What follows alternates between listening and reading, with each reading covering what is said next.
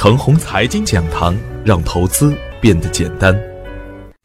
亲爱的朋友们，早上好，我是奔奔，感谢您一直的关注与守候。我今天和大家分享的主题是：弱势行情不乱干。昨天的早盘，我给出的观点是：恰逢周四、周二的反弹是无量的，这才是周三冲高回落的根源。周一大跌，负面的情绪不会那么快就烟消云散。整体的局面不能盲目乐观，在方向不明的前提下，严控仓位，防范风险。但是不管行情怎样演变，结构性的行情不会没有热点，只是热点的持续性差了一点。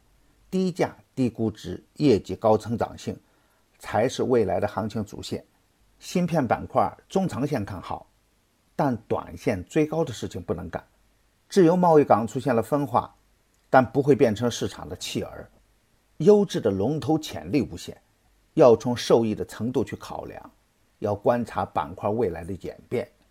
乐视对创业板的影响不小，短线看着有点担心，这并不能说明这个板块已经被边缘化。创业板中藏龙卧虎，但要耐心的等待资金的暖风吹到这边。市场是逆人性的，市场中的人们要擦亮双眼。把眼光放低点，盯着低价、低估值，把政策的方向看远一点，看好未来社会的需求变化，让自己的策略优化一点，适应当前的行情结构，风险的意识要大一点，布局未来才能赢盘。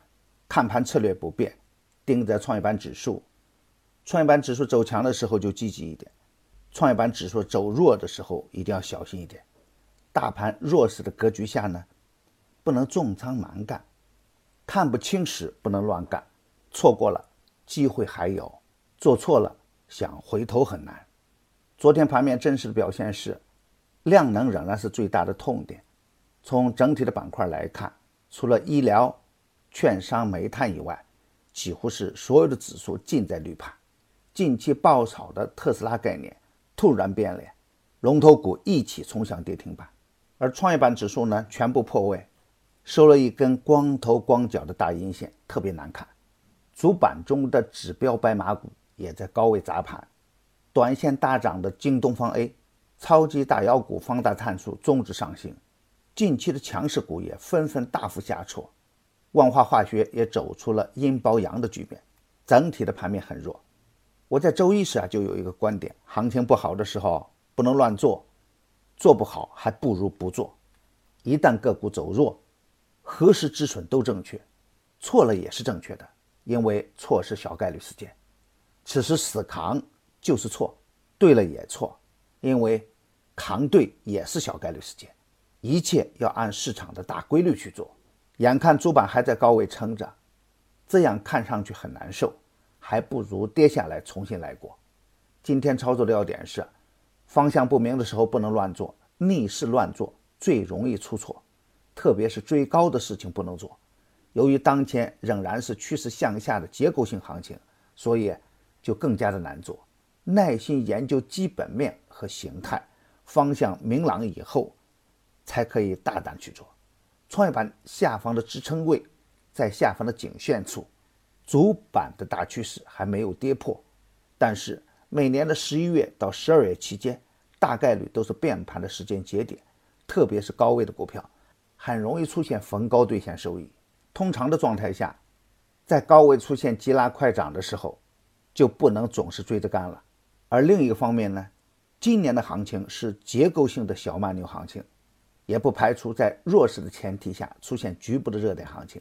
如果这样的行情是在底部发生，可以小仓跟踪。未来的总趋势是低价、低估值、高成长性，这样的好机会啊。要耐心的去研究，耐心的去等。创业板指数啊，没有出现积极的信号的时候，不要冲动。